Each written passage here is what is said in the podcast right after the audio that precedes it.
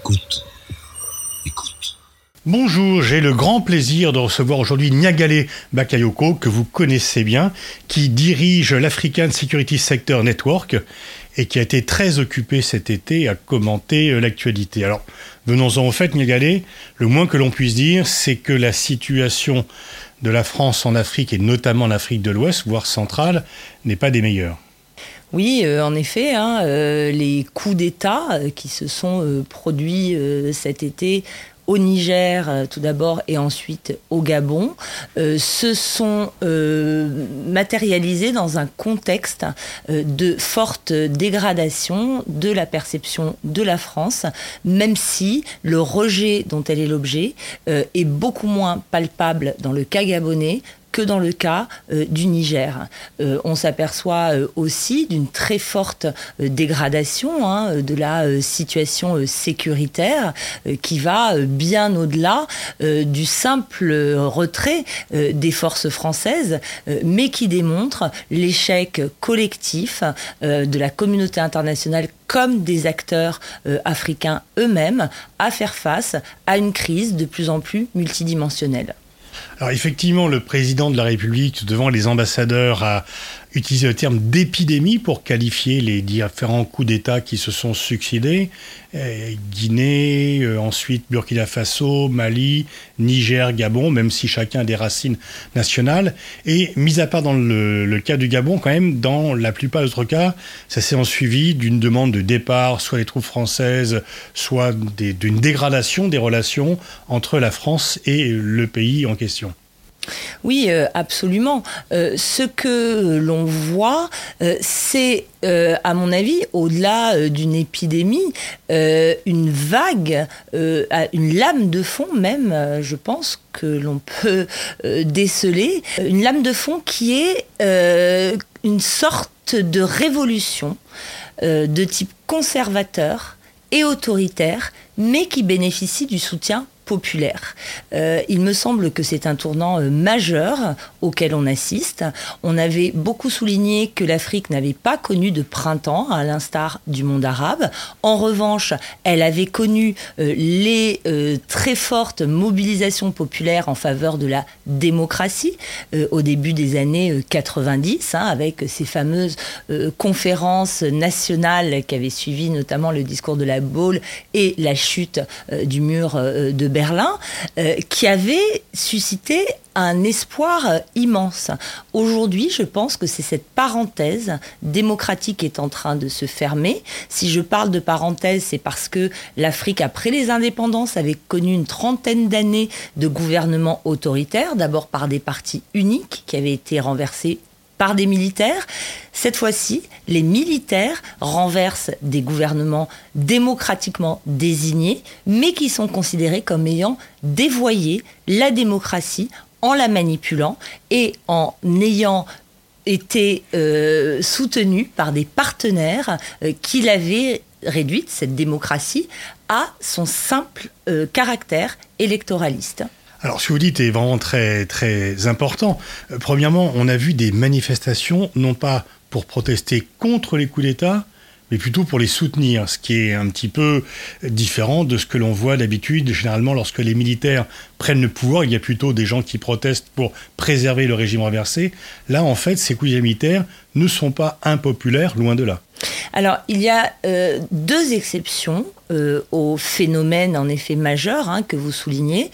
C'est quand même le Soudan, il faut le rappeler, hein, euh, où une junte militaire qui s'est désormais scindée hein, en, en faction rivale euh, a réprimé dans le sang les manifestants qui se sont opposés à la façon dont elle a mis fin à un partage de pouvoir avec les civils. Et il y a aussi le cas du Tchad, qui est une junte militaire également, qui a réprimé aussi dans le sang plus de 200 morts il y a moins euh, d'un an, euh, des manifestations euh, qui protestaient contre elle. Mais en revanche, dans les cinq autres pays, on assiste en effet à une vague de soutien extrêmement large, extrêmement profond en faveur de ces gouvernements militaires qui est justifié de manière explicite par le fait qu'on ne veut plus de cette démocratie qui n'a apporté, selon euh, la rue, euh, ni euh, amélioration de la condition individuelle, ni amélioration collective en matière de démocratisation, d'abord, c'est-à-dire d'élargissement de l'accès de ceux qui peuvent prétendre au partage du pouvoir un échec également de l'éducation, un échec du développement, un échec de l'urbanisation, euh, un échec euh, de la décentralisation également. C'est très important de le mentionner. Donc ce rejet trouve euh, dans la figure de ces militaires qui prennent le pouvoir au nom du peuple des figures euh, qui euh, constituent une incarnation de cette révolte populaire contre le système démocratico-libéral. Alors est-ce qu'on ne s'est pas trompé en finalement résumant la démocratie au bulletin de vote euh, et bulletin de vote qui n'est d'ailleurs pas toujours totalement libre et que l'on n'a pas vu euh, ce qu'est réellement la démocratie. Donc c'est plus une remise en cause d'une caricature de la démocratie, d'une trahison finalement de la démocratie qu'une mise en cause de la démocratie en tant que telle. Je pense, euh, c'est ce que j'entendais euh, lorsque je parlais de réduction euh, de la démocratie à sa simple incarnation électoraliste, c'est-à-dire qu'on a eu affaire à des processus électoraux, surtout au niveau des élections présidentielles, mais beaucoup des élections législatives et parfois locales, qui ont été considérées comme suffisantes pour attester du caractère démocratique d'un régime ou d'un gouvernement. Alors qu'il y a eu, d'une part, comme vous l'indiquez, une très grande indulgence euh, face aux nombreuses irrégularités qui ont quand même très souvent été euh, dénoncées euh, par des observateurs aussi bien nationaux qu'internationaux. Le Gabon, c'est caricatural. Le Gabon étant la caricature, en effet, de ce dévoiement, de cette trahison, mais aussi, et à mon avis de manière encore plus grave, on a totalement fermé les yeux sur les atteintes gravissimes à la liberté d'expression, à l'appareil judiciaire euh, et plus largement à l'état de droit qui constitue l'essence même de la démocratie. Ces gouvernements civils, très souvent, ont cherché à museler les oppositions, euh, les sociétés civiles, à instrumentaliser euh, l'appareil judiciaire. Et aujourd'hui, la défiance qui est associée au type de régime démocratique est le résultat de ces pratiques qui lui étaient fondamentalement contraires en réalité. Alors, comment en est-on arrivé là, puisque en 2013, c'est l'intervention, l'opération Serval, euh, la France empêche euh, l'avancée de djihadis jusqu'à Bamako, ou en tout cas plus loin. Euh, François Hollande est reçu de façon triomphale lorsqu'il arrive au Mali. Il dira même que c'était le plus beau jour de sa vie politique. Et puis ensuite, c'est France Go Home. Comment arriver, comment expliquer ce complet renversement de situation en moins de dix ans? Alors, il y a euh, plusieurs euh, éléments, hein, bien sûr, euh, qui expliquent cette situation, qui démontrent, à mon avis, que euh, les analyses qui pointent la responsabilité du passé colonial de la France surévaluent sans doute euh, cet élément-là, puisque le passé était exactement le même en 2013, exactement, ce qui n'avait pas empêché les soldats français d'être accueillis en héros. Euh, je pense qu'il y a tout d'abord eu une prétention, une ambition beaucoup trop grande à éradiquer le terrorisme qui a euh, été euh, euh, cru en réalité par les populations. C'est-à-dire que lorsque la France disait nous allons éliminer, nous allons neutraliser les terroristes, les faire disparaître, il n'y avait aucun doute dans les opinions publiques quant à sa capacité à le faire. Or, l'on a très bien vu au cours des 20 dernières années que les partenaires internationaux n'ont pas réussi, quel que soit le théâtre, à venir à bout de ce type de conflictualité contre lequel ils n'ont pas su mobiliser de nouveaux instruments. Donc cette... Euh, ce crédit qui avait été accordé à la France a d'abord donné lieu à du scepticisme et de manière croissante à de la colère euh, face à une présence qu'on a jugée inutile et qui, deuxième élément, s'est accompagnée, selon les opinions publiques africaines, d'une très grande arrogance, euh, d'une euh, sorte de paternalisme assez méprisant face aux dirigeants ou aux opinions publiques locales. on a aussi assisté, et c'est important de le dire, à un éloignement de la France avec ses autres partenaires internationaux. On en voit l'illustration aujourd'hui au Niger. Le président de la République, d'ailleurs, euh, l'a mentionné, hein, euh, en s'étonnant des prises de position euh, des Européens ou des Américains qu'il visait explicitement dans son propos. et la façon dont la crise a été gérée en ne tenant pas compte des divergences d'analyse stratégique, notamment avec les États sahéliens, explique aussi l'échec que l'on a pu euh, voir euh, à l'œuvre en dépit des dénégations euh, que l'on continue à entendre aujourd'hui. Par exemple, lorsque la France, à travers la voix du ministre des Affaires étrangères de l'époque, Jean-Yves Le Drian, s'est opposé au Premier ministre malien pour mettre son veto contre toute négociation avec les groupes terroristes, cela a été extrêmement mal perçu et a démontré aussi qu'il y avait d'autres options que celle euh, qui était promue euh, par la France. Il y a eu aussi des erreurs euh, face à d'autres dynamiques politiques dans la zone, par exemple une dynamique qui va revenir sur le devant de l'actualité, à savoir celle du conflit entre Bamako et les indépendantistes du nord du Mali. La façon dont la France s'est plutôt appuyée sur des partenaires Touareg, des groupes armés Touareg, a été aussi vécue comme une trahison, par exemple, par l'opinion euh, publique euh, euh, malienne. Vous avez plusieurs fois aussi mis en avant la contradiction de condamner très fermement le coup d'État au Mali et de s'accommoder, si ce n'est d'applaudir, celui au Tchad. Absolument. Et j'ajouterais que ce n'est que le deuxième coup d'État au Mali qui a été fermement condamné. Le premier euh, coup d'État au Mali, il suffit de se reporter hein, euh, au discours euh, prononcé par le président de la République lors du sommet de N'Djamena à l'hiver 2021, lors duquel il s'était félicité du fait que les autorités militaires avaient plus accompli, selon lui, en six mois que leurs prédécesseurs civils.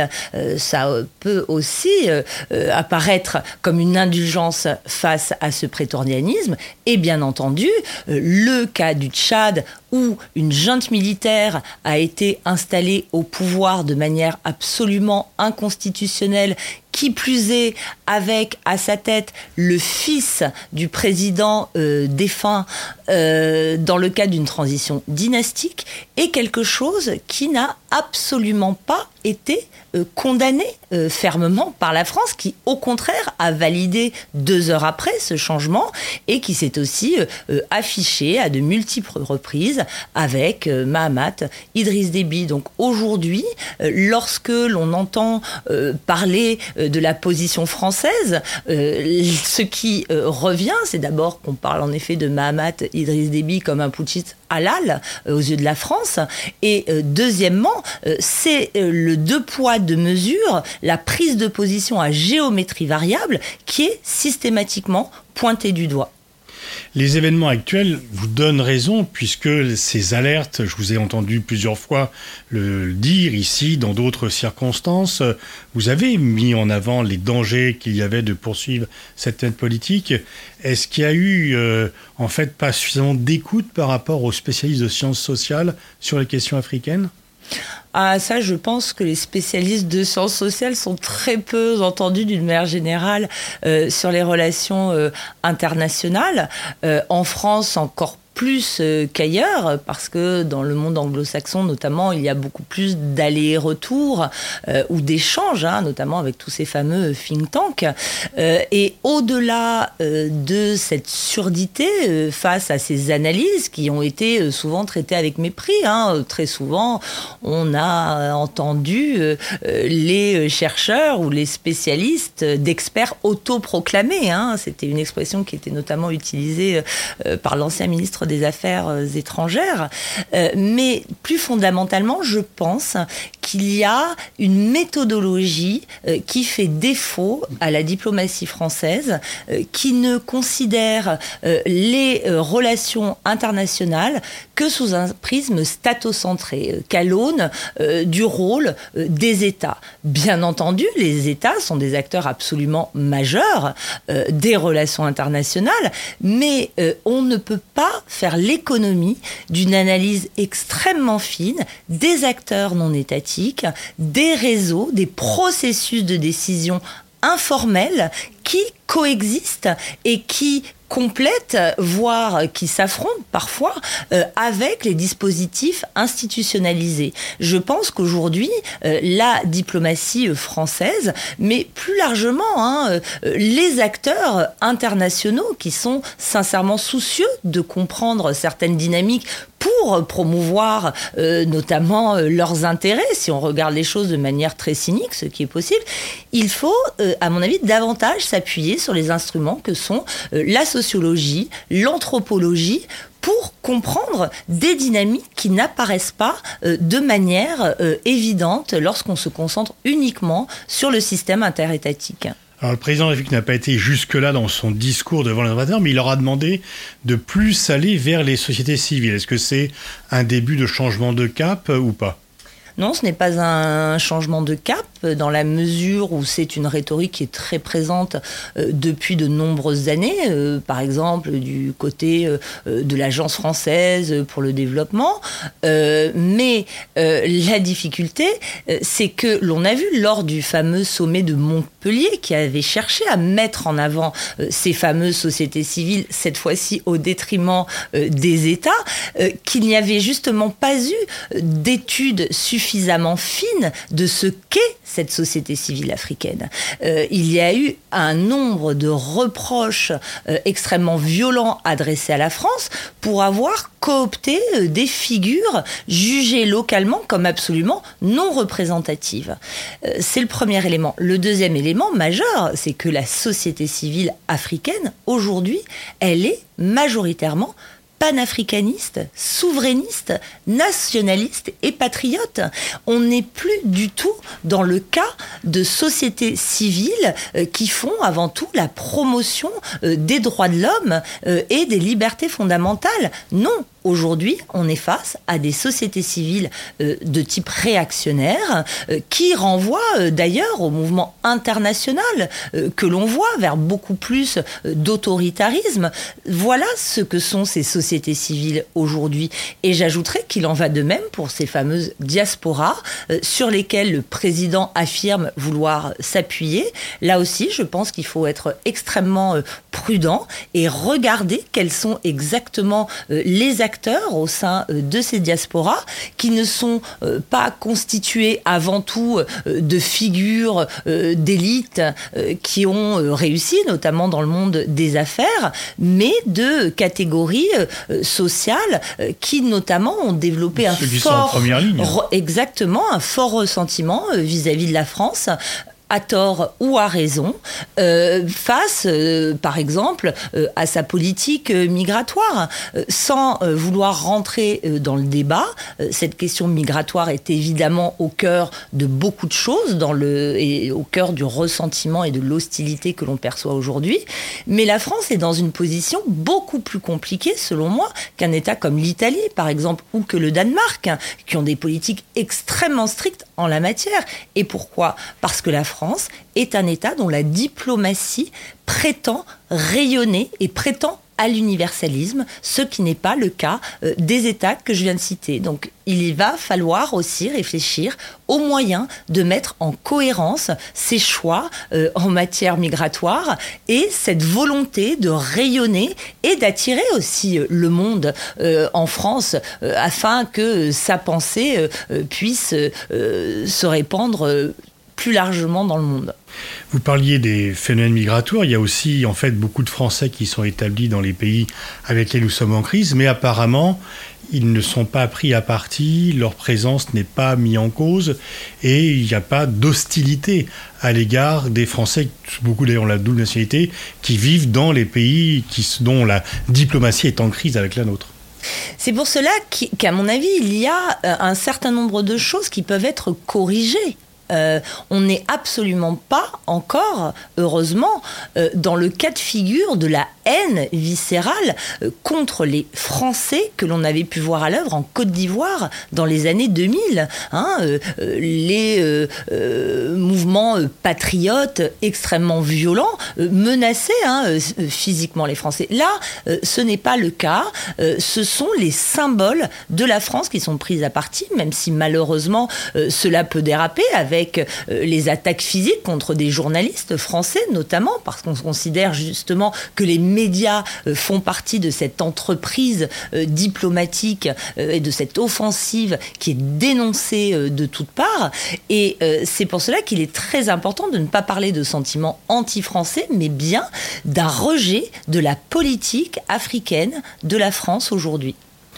Alors comment on peut euh, recoller les morceaux? Vous dites vous-même qu'il n'est pas trop tard. Comment on peut repartir? Bah, D'une part peut-être déjà en faisant un constat lucide de ce qui s'est passé en ne se contentant pas de dire que tout est la faute de Wagner. Et donc quels seraient les signaux, les gestes, les politiques à mettre en œuvre pour reprendre le fil et renouer euh, cela qui est quand même euh, demandé par les populations des deux côtés? C'est ça qui est un peu préoccupant hein, dans la euh, situation actuelle, c'est qu'en effet, euh, non seulement euh, il y a une présentation de la situation et de la politique menée comme étant absolument idéale, et également l'idée selon laquelle les Africains ont été manipulés afin de rejeter notamment la présence française. je trouve que cette posture euh, est extrêmement euh, insultante pour eux parce que ce sont des acteurs politiques euh, qui prennent euh, un parti euh, extrêmement clair, extrêmement fort, et y voir en permanence la main de l'extérieur, notamment de la Russie, hein, comme vous l'avez suggéré, est extrêmement problématique, tout comme est, à mon sens, très problématique le discours symétrique qui consiste, côté africain, à voir la main coupable de la France derrière tous les malheurs de l'Afrique.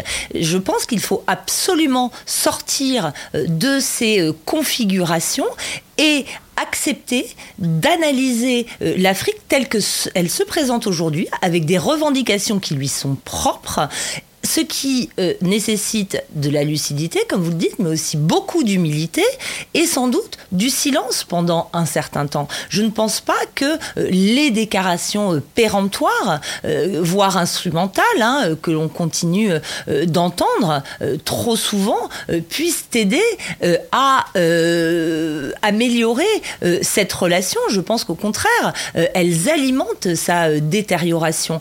moi, je pense qu'il est tout à fait fait euh, possible que d'ici euh, trois ou quatre ans, euh, la France recommence à être sollicitée par les acteurs africains. Mais ce ne sera pas dans ce moment-là de crise aiguë. Donc je peux, je pense qu'il faut vraiment savoir se mettre en retrait, accepter d'analyser ses erreurs et accepter d'analyser les opportunités qui se présentent en fonction du contexte et non pas en fonction de standards qui plus est à géométrie variable que l'on brandit euh, de manière euh, totalement euh, déconnectée des contextes locaux. Donc vous proposez d'appuyer sur le bouton pause pour réfléchir à froid et les gestes pour réparer dans l'urgence les relations risquent de faire d'être un remède pire que le mal je, pense d'abord parce que euh, le ton euh, employé qui affirme en réalité euh, qu'il n'y a eu que des succès et que ce sont les partenaires africains notamment qui étaient soit incapables, hein, le mot incapable a même été employé hein, lors de la visite en RDC, soit incapables, soit cyniques et capable de, trahison, euh, ne peut euh, que contribuer à aggraver les choses. Mais euh, je vois aussi poindre le risque que de l'autre côté, ces déclarations soient utilisées pour alimenter un discours de haine qui est vraiment en train d'émerger. On voit même des discours suprématistes noirs apparaître. Ce sont quand même des phénomènes très préoccupants. Hein que l'on constate encore une fois euh, ailleurs, mais il faut faire attention à ce que ces déclarations qui peuvent sembler euh, dénuées euh, de conséquences ne provoquent pas des dérapages qui pourraient être extrêmement graves sur le long terme. Est-ce qu'il n'y a pas aussi la contradiction de à la fois être très lié à des régimes au pouvoir depuis des décennies et de faire appel à la jeunesse à la société civile. Est-ce que finalement on n'est pas un peu prisonnier de situations acquises bien mal acquises, si j'ose dire, euh, et qui finalement sont contre, deviennent contre-productives. Oui, parce qu'aujourd'hui, la, la France, euh, et d'autres partenaires internationaux aussi d'ailleurs, hein, mais la France en particulier, euh, est face à un choix qu'elle n'a pas su faire au cours des dix dernières années, où elle a en effet navigué entre une sorte de réel politique, en effet, en restant très proche de certains régimes extrêmement corrompus, mais en tenant parallèlement un discours de promotion euh, de euh, la démocratie et des droits de l'homme. C'est ça n'est plus toléré aujourd'hui. Et c'est cette contradiction qu'elle va devoir résoudre justement dans la réflexion euh, à laquelle je faisais référence.